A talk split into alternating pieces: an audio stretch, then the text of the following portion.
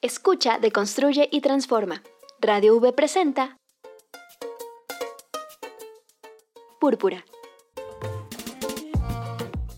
Deconstruyendo realidades, buscando igualdad. Una producción de Radio V con Brisa Gómez.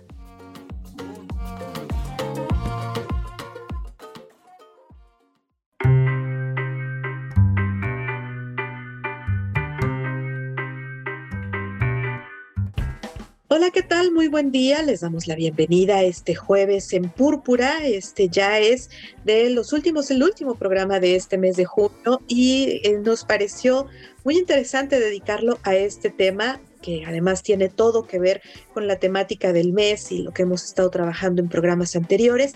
Y me da muchísimo gusto en esta ocasión recibir a una invitada muy especial, ustedes la escucharán, van a escuchar eh, pues todo lo que tiene que ver con ella y el ambiente en el que se mueve. Y ella es Victoria Fantasmal, ella es drag. Y bueno, pues me da muchísimo gusto tenerla por primera vez en Púrpura. ¿Cómo estás, Victoria? Bienvenida. Hola, muchas gracias por invitarme, gracias por abrir el espacio. Eh, estoy feliz, estoy muy emocionada, me encanta hablar de drag y me gusta acercar el arte drag a todos los públicos posibles. Perfecto. Bueno, pues Victoria, ayúdame por favor para que la gente que no esté familiarizada con esto, ¿qué es drag? ¿Qué significa? Porque muchas veces puede haber ciertos estereotipos y ciertas resistencias. ¿Qué es drag? Eh, mira, curiosamente, definir el drag es como el problema cero al que nos enfrentamos cuando acercamos el drag al ámbito académico o al ámbito, digamos, más formal, ¿no? Eh, afortunadamente, yo estudié teatro en la Universidad Veracruzana y mi titulación fue definir lo que era drag. O sea, ese era mi interés durante toda la universidad, ¿no? Saber qué era, cómo podíamos definirlo.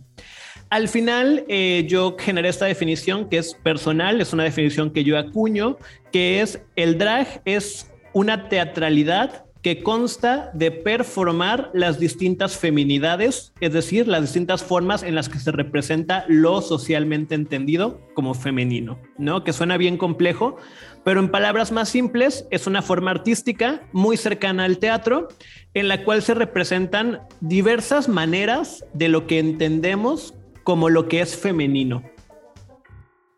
Ok, y bueno, eh, ahora que estamos hablando del el mes de la diversidad, ¿quiénes pueden ser drag?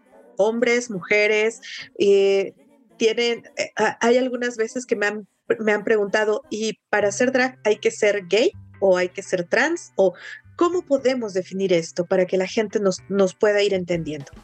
Pues drag puede ser cualquiera y lo puede hacer cualquiera, ¿no? Justo al ser una práctica artística, al ser una disciplina escénica, es como si dijéramos quién puede bailar ballet, quién puede hacer danza contemporánea, quién puede hacer teatro, ¿no?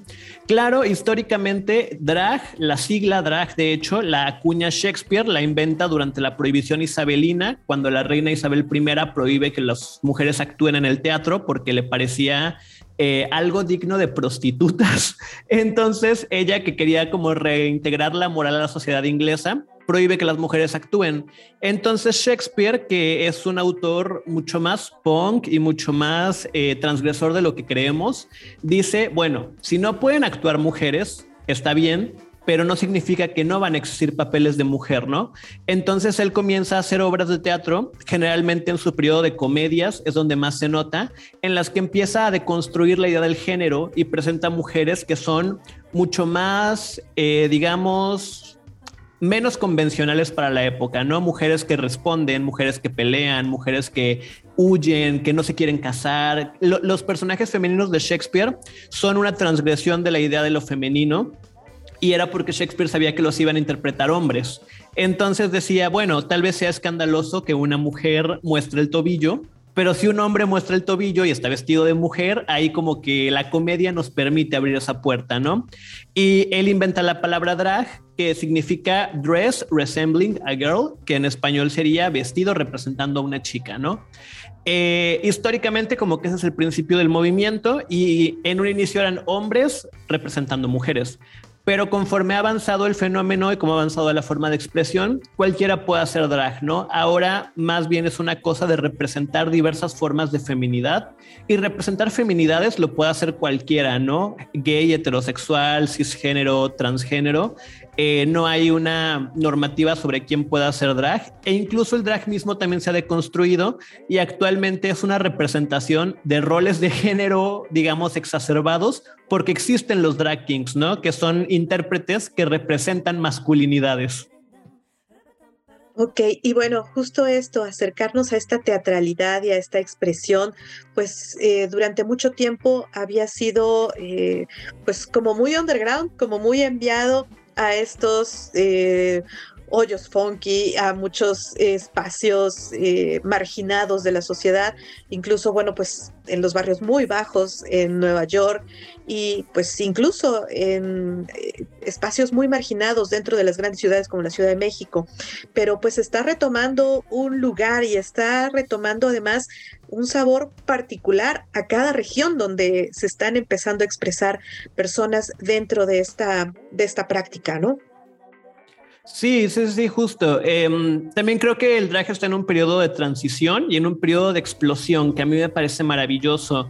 Porque tal como lo comentas, ¿no? Cuando pensamos en drag, eh, por ejemplo, la generación de mi papá, eh, él piensa en la movida madrileña, piensa en la escena ballroom de Nueva York, o sea, como en esos espacios que hemos asociado con lo under, con lo tabú, con estos lugares donde no había reglas, ¿no? Y podías vestirte de mujer o ir completamente desnudo o hacer lo que tú quisieras.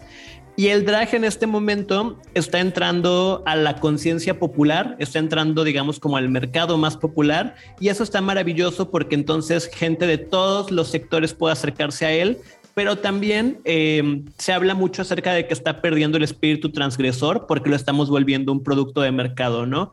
Y digo, un poco sí, un poco no, pero también creo que mientras más representación haya y más visibilidad haya del arte queer, para mí mejor. Y justo eso, eh, pues ha tenido también este impulso, pues por los programas, las series, estos incluso reality shows que se han promovido durante la última década y que pues han puesto la luz en el tema de esta práctica y que ha permitido sobre todo que muchas personas, especialmente jóvenes, se acerquen y se atrevan, ¿no? Sí, claro. Eh, también hay una como, como un sesgo generacional bien raro, donde hasta hace unos 10 años todas las dragas tenían 40 años, eran, eran personas adultas en realidad, no hay muchas. Además de ser drag, eran transformistas o tenían incluso un trabajo, eh, digamos, como un trabajo godín durante la mañana y por la noche eran dragas. Y de un periodo muy breve para acá, todas las dragas tienen 18 años y ahora es una competencia para ver quién es la más bonita y la más delgada. Entonces eso, ¿no? Como que el drag está en un periodo rarísimo, que está increíble que las infancias y las juventudes quieran acercarse a este fenómeno, siempre y cuando estemos conscientes de la historia, el movimiento, el valor que representa y le demos lugar a las reinas de antaño, porque bueno, fueron las que iniciaron todo esto. Hay una frase que yo les escuché precisamente el sábado en la noche, todas aquellas que caminaron para que ahora estemos paradas aquí y que justamente eran eh, personas que pues se vestían de drag, pero eh, como una forma de expresión y que ahora, bueno, pues se ha abierto a todo un mercado de que les permite tener algún ingreso, que les permite hacer una expresión artística más allá de una expresión de identidad ¿no? Entonces, eh, ¿cómo sientes tú que se ha avanzado en este tema de las identidades, relacionando, relacionando el tema con eh, el, este vestirse como drag?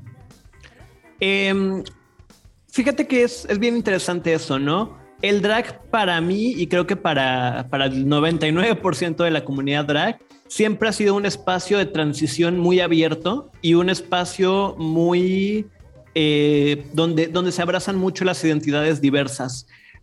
Justo como lo mencionábamos, ahora que está en este boom, que hay reality shows, que está en la televisión, que lo podemos consumir en un montón de plataformas, parece que se ha relegado un poco a la comunidad trans dentro del movimiento drag, ¿no? Si ves estos famosos realities de drags, casi siempre son hombres cisgénero, jóvenes, haciendo drag porque es lo que es más fácil de entender, ¿no? Ah, es un hombre que se viste de mujer. Pero en realidad dentro de la comunidad drag, eh, todas nuestras madres drag, las personas que siempre han estado ahí apoyándonos, las que son las primeras en enseñarte cómo pararte bien en tacones, son mujeres trans, ¿no? Y muchas de ellas tienen experiencia haciendo drag o transitaron por el drag, porque justo al ser un arte que se burla de los roles de género, que se trata de exagerar los roles de género, de jugar con los roles de género, mucha gente llega al drag eh, y empieza a cuestionar su propia identidad de género, ¿no? En mi propia experiencia me pasó que yo me consideraba un hombre cisgénero cuando empecé a hacer drag y dije, yo soy un hombre que se viste de mujer, ¿no? Y no la pensaba más. Y a partir de empezar a entrar en contacto con mi propia feminidad, fui descubriéndome a mí misma como una persona no binaria. Y entonces eh, pasa esto, ¿no? Hay gente que cuando entra en contacto con su propia feminidad y con estos roles que históricamente se nos han negado, digamos, se nos ha negado jugar con ellos, se nos ha negado abrazarlos, se nos ha negado eso, entrar en contacto con lo femenino. Hay muchísima gente que se descubre como parte de la comunidad trans y hay otros que no, que incluso reafirman que son un hombre cisgénero y cuando no están en drag no soportan ver una brocha de maquillaje. Ok, pues si te parece, Victoria, vamos a hacer una pausa y vamos a regresar precisamente a hablar de lleno de Victoria Fantasmal, quién es y bueno, pues cómo forma parte de esta comunidad aquí en Jalapa. ¿Te parece? Claro que sí. Bien, vamos a hacer una pausa, vamos a escuchar unas cápsulas y regresamos. Estamos en Púrpura.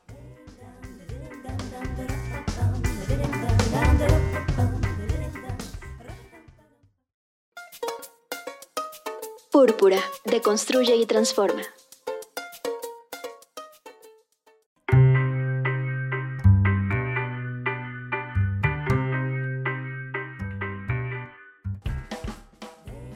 Regreso, estamos en Púrpura por el 90.5 de FM en Radio V. Estamos hablando hoy acerca de drag, de la cultura drag, del ambiente. Está con nosotras, además, una invitada muy especial. Ella es Victoria Fantasmal, ella es drag.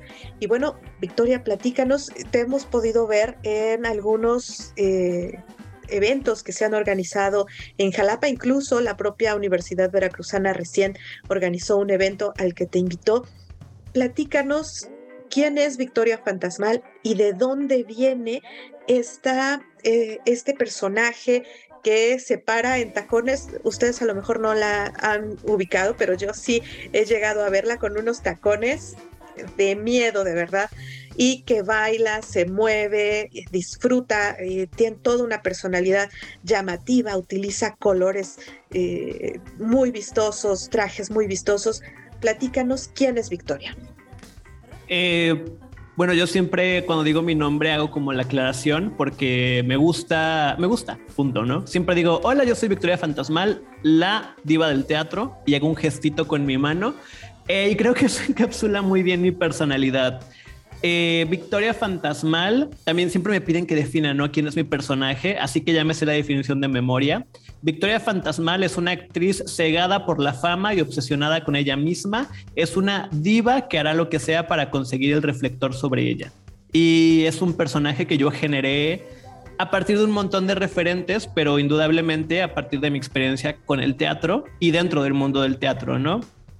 Yo tuve el privilegio, la fortuna, la posibilidad de estudiar en la Universidad Veracruzana la carrera de teatro y mi experiencia fue agridulce, la verdad, porque eh, descubrí una cosa que yo no esperaba encontrar, ¿no?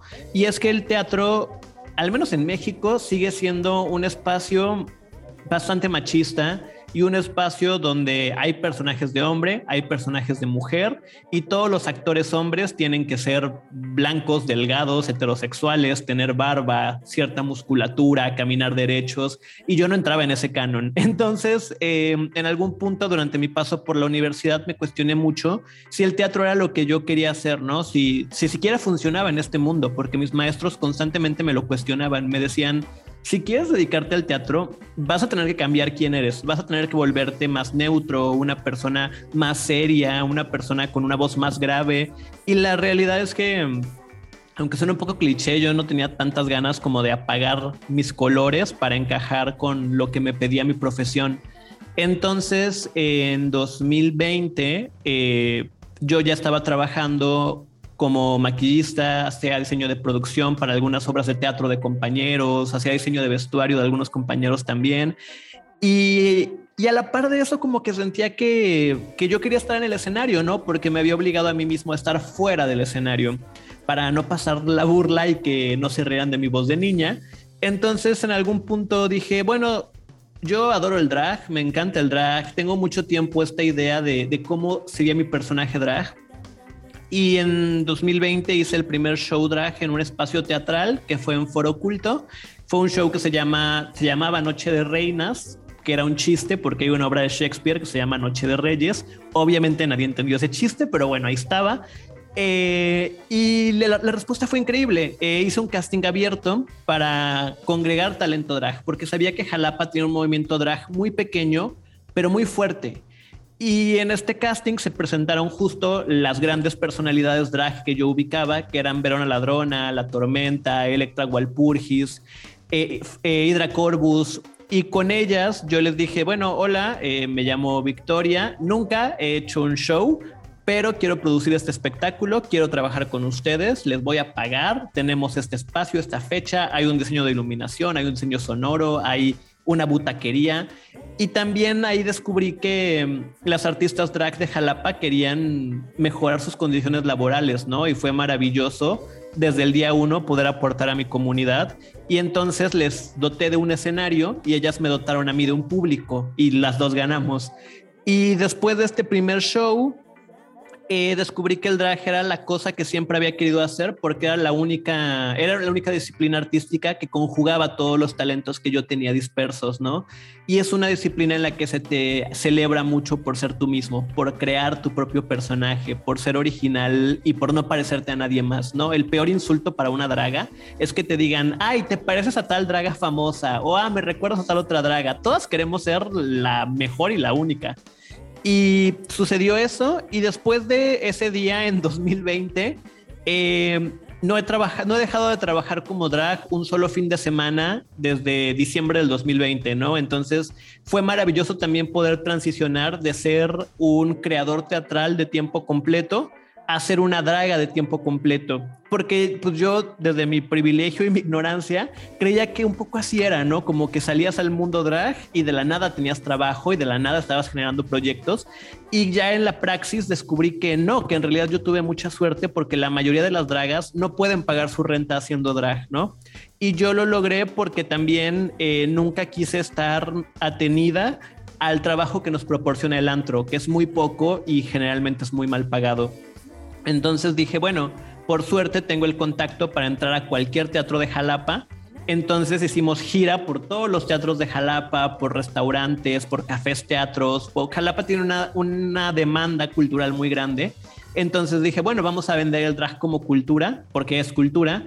Y eso me ha permitido a mí y a las dragas con las que trabajo salir a flote económicamente durante dos años ya, que yo creo que es una bendición. Y bueno, eh, ¿cómo es construir este personaje? Seguramente esta pregunta te la hacen mucho, pero bueno, es costoso el traje, es costoso el calzado, es costoso el maquillaje, pero también es costoso el diseñar el espectáculo, el tener un diseño de iluminación, el tener un escenario, eh, incluso el diseño de sonido. ¿Qué tan complejo es hacer todo esto, más allá de, además de crear el personaje, pues mantener el personaje, ¿no? Claro, eh, es, es costoso, no, no te lo voy a negar. Depende también de cada artista. En mi caso particular, también creo que yo me metí el pie, porque en el teatro usualmente tienes un vestuario y lo ocupas en una obra específica y esa obra la puedes montar 10 años con el mismo vestuario en el drag, no, en el drag cada semana tienes que llegar con un vestuario nuevo que tenga consistencia y coherencia con tu personaje. Y yo era un poco ignorante de ese tema y dije como, ¿qué tan difícil puede ser llegar cada semana con unos 20 metros de pluma de marabú, un montón de lentejuelas y de qué piedra de cristal? Y descubrí que es muy, muy costoso, ¿no? Eh, yo, yo siempre me he decantado también por esta estética muy propia del cabaret, del burlesque, del teatro, de incluso un poco de la ópera, ¿no? Como estos barroquismos visuales muy grandes, eh, porque me atraen mucho, porque cuando estaba en la universidad y te, y te, enseñan fotos los maestros de las obras de teatro que se hacían en 1800, los vestuarios son gigantescos, ¿no? Entonces yo soñaba con usar esos vestuarios y cuando creé mi personaje, dije, siempre voy a vestirme así, ¿no? Como tan ostentosa como pueda y eventualmente acabaré desnuda porque me da también como mucha fantasía la idea de, de solo salir con pezoneras y un corset. Eh, y descubrí que es muy caro hacer cualquiera de las dos. Un vestuario drag, digo, yo tengo una, una diseñadora con la que trabajo de planta que se llama Sara Morló. El presupuesto mínimo para hacer cualquier vestuario son mil pesos. Y como draga, pues cada semana requieres gastar mínimo mil pesos en eso. Una buena peluca, siendo todavía muy económica, cuesta de 800 a 1200 pesos. Un par de zapatos cuestan 600 pesos. Si eres afortunada y puedes comprar zapatos de mujer, eh, muchas compañeras calzan del 11, entonces tienen que mandar a hacer sus zapatos. Eh, eso es el maquillaje también son muchos gastos pequeños que se van sumando, ¿no? Y al final del día es complejo generar un modelo de trabajo donde haya un costo-beneficio. Afortunadamente creo que lo hemos logrado y los que han ido a nuestros shows pueden atestiguar que son dos horas de show ininterrumpido conmigo conduciendo, haciendo stand-up, tenemos bailarines, ocupamos proyecciones, hay un iluminador, hay un técnico en audio y se pueden pagar todos esos sueldos, ¿no? Entonces yo creo que es, es un negocio que es rentable si le dedicas el 100% de tu vida a hacerlo. Y bueno, vamos a seguir platicando acerca de esto y vamos a hablar acerca de cómo está la comunidad drag en Jalapa, cuál es eh, la perspectiva que hay a futuro con esta comunidad. Pero vamos a hacer breve una pausa y regresamos. Estamos en Púrpura.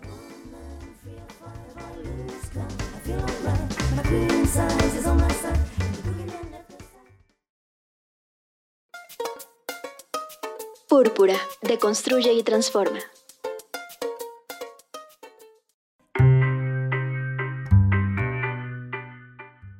Estamos de regreso, estamos en Púrpura. Este jueves, el último jueves de este mes de junio y este mes que ha sido dedicado a la diversidad y que hoy precisamente estamos hablando de una forma de arte, estamos hablando del drag y nos acompaña Victoria Fantasmal. Y bueno, eh, Victoria, pues hemos platicado un poco acerca de qué es el drag, que, eh, cómo es para ti como artista eh, tener este personaje, hacer este show, mantener el show, pero platícanos un poco cómo es para la comunidad drag el encontrarse en un lugar como Jalapa, que bueno, pues eh, nos has platicado un poco que tiene una demanda cultural importante, sin embargo, bueno, pues también eh, se han topado con situaciones malas, poca paga, situaciones complejas. platícanos un poco cómo está la comunidad eh, drag aquí en Jalapa. La comunidad drag aquí en Jalapa es un fenómeno bien interesante, porque por un lado, Jalapa es una ciudad muy chiquita, hay únicamente dos antros gays. Em, y hay muchos espacios culturales, pero la mayoría de las dragas no saben cómo acceder a ellos y les da vergüenza o les da miedo preguntar, ¿no? Porque también hay muchos requisitos, pues tienes que mandar una carpeta que requiere un montón de datos que mucha gente no sabe cómo se obtienen. Eh, ese es, digamos, como eh, el punto cero. Sin embargo, también es una comunidad drag muy grande. O sea, para el número de habitantes y el número de espacios que mencioné, hay muchísimas dragas y cada semana sale una nueva draga y cada vez que hay un evento drag llegas al antro o llegas a donde sea y hay alguna draga que nunca has visto y, sabes que es nueva porque está cometiendo errores de principiante, pero también ves que tiene el interés de estar ahí, ¿no? Y de crecer. Eh, yo, por ejemplo, tengo también la fortuna de ser residente en Queens Club Jalapa, que es uno de estos dos antros.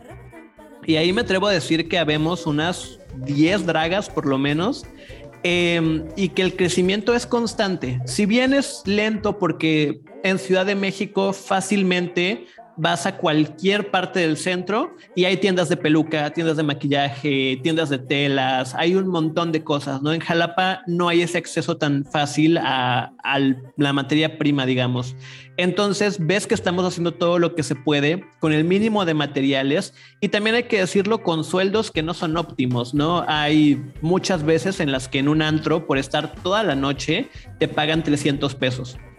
Y si tomamos en cuenta que un vestuario, solo el vestuario cuesta mil pesos, eh, tienes que ir a trabajar unas cuatro veces para recuperar esa inversión, pero no puedes ir cuatro veces con el mismo look, ¿no? Entonces como que se generan estas paradojas que pareciera que no tienen solución, pero también creo que si algo tenemos en Jalapa es ingenio.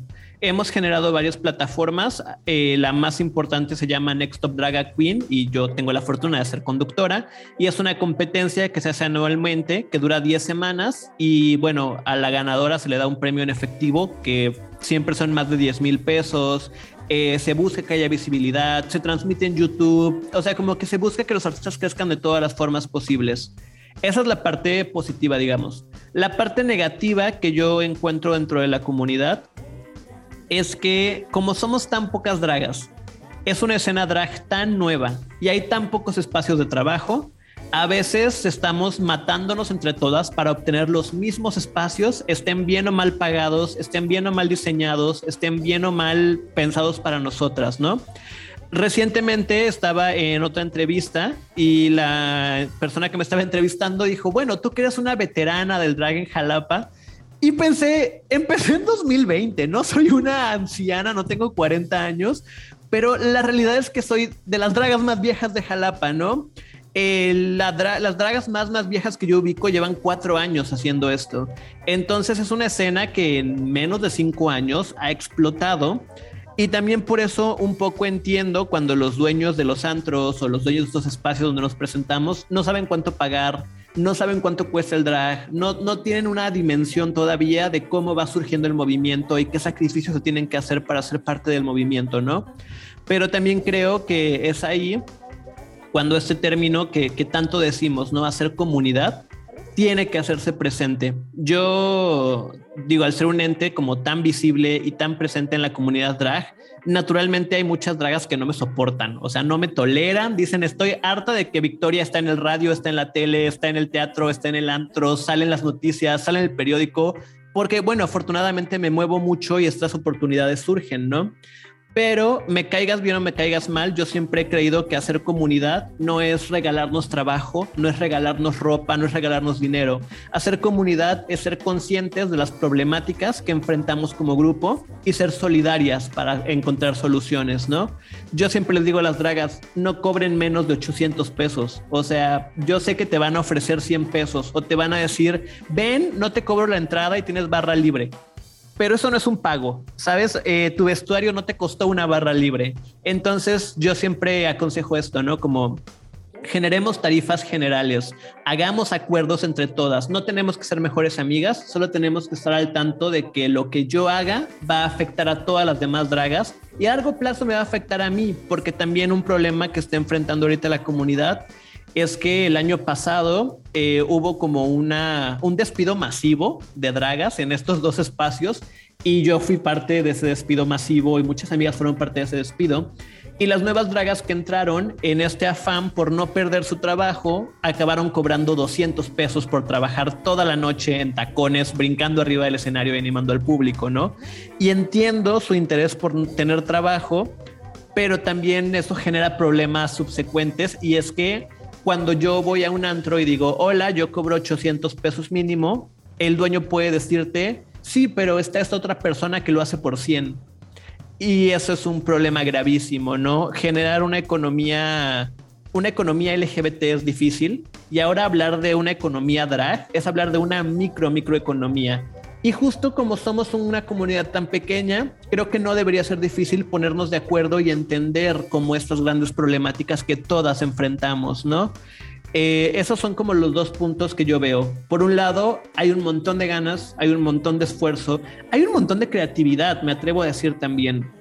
Jalapa tiene algo que ninguna otra parte del país tiene, y es que en ningún otro lugar del país, a excepción de Ciudad de México, se hacen espectáculos drag como los que hacemos aquí en Tierra Luna, por ejemplo. Eh, en ningún otro lugar se permite que las dragas hagan stand-up, hagan coreografías con bailarines, hagan shows tan elaborados. Casi siempre es como un show de tres minutos en el antro, en un escenario de uno por uno y haz lo que tú quieras, ¿no? Y aquí como justo estamos acostumbrados a consumir teatro, a consumir danza, a consumir artes plásticas, el público va y no espera que salgas a sonreír y fingir que bailas. Quieren ver un show bien montado, ¿no? Y eso está maravilloso.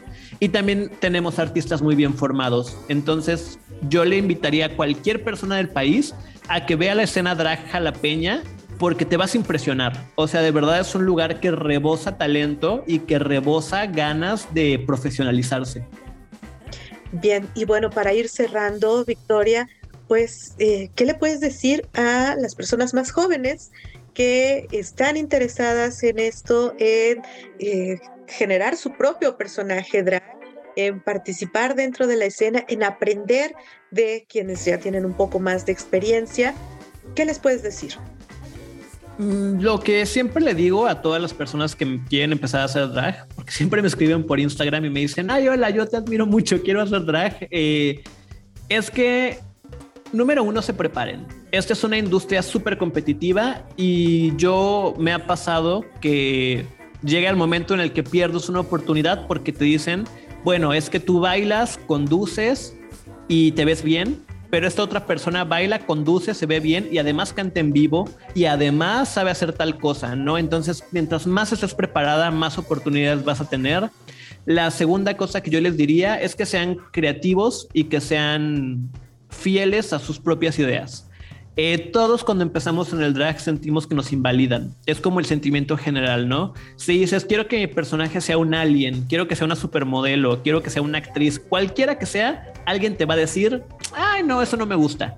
Entonces creo que tienes que ser muy fiel a tu impulso creativo y creo también que este es como el tercer punto y para mí el más importante, que tienes que encontrar cuál es la cosa que tú haces que nadie más en el mundo va a poder hacer igual, ¿no? Quizás eres la mejor bailarina, quizás eres la mejor conductora, quizás eres la más graciosa. Todos, todos y cada una de las personas en la comunidad drag tenemos algo que está ahí y que por más que queramos evitarlo siempre sale, ¿no? Yo, yo no quería ser una comediante, o sea, yo jamás en mi vida me percibí a mí misma como comediante hasta que me subí a un escenario, me dieron un micrófono y descubrí que solo sé comunicarme a través de chistes. Entonces eso, ¿no? Como dejen que esta cosa especial en ustedes fluya y no la detengan y llévenla hasta las últimas consecuencias. Perfecto, pues Victoria Fantasmal, muchísimas gracias por acompañarnos hoy en Púrpura. Te agradecemos que hayas venido y que ahora formes parte de las amigas de Púrpura. Y bueno, pues esperamos pronto poder volver a platicar y bueno, pues hablar más de lo que nos haya faltado decir acerca de la comunidad drag, acerca del drag, que estoy segura que es muchísimo. Claro que sí, muchas gracias por la invitación. Eh, me encanta estar en el programa más escuchado de toda Latinoamérica Unida. Pues muchas gracias. Gracias, por supuesto. Les agradecemos a ustedes que se hayan quedado con nosotras y les recordamos que eh, empezamos periodo vacacional, entonces nos vamos a escuchar de regreso en agosto. Mientras tanto, bueno, pues quédense con la programación de Radio Universidad Veracruzana. Nos escuchamos hoy a las 2 de la tarde y bueno, pues que tengan un buen día.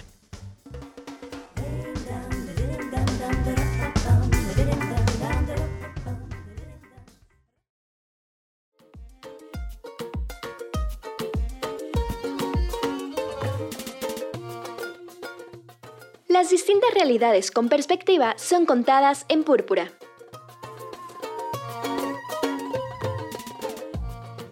Una producción de Radio V en el 90.5 de FM a cargo de Brisa Gómez.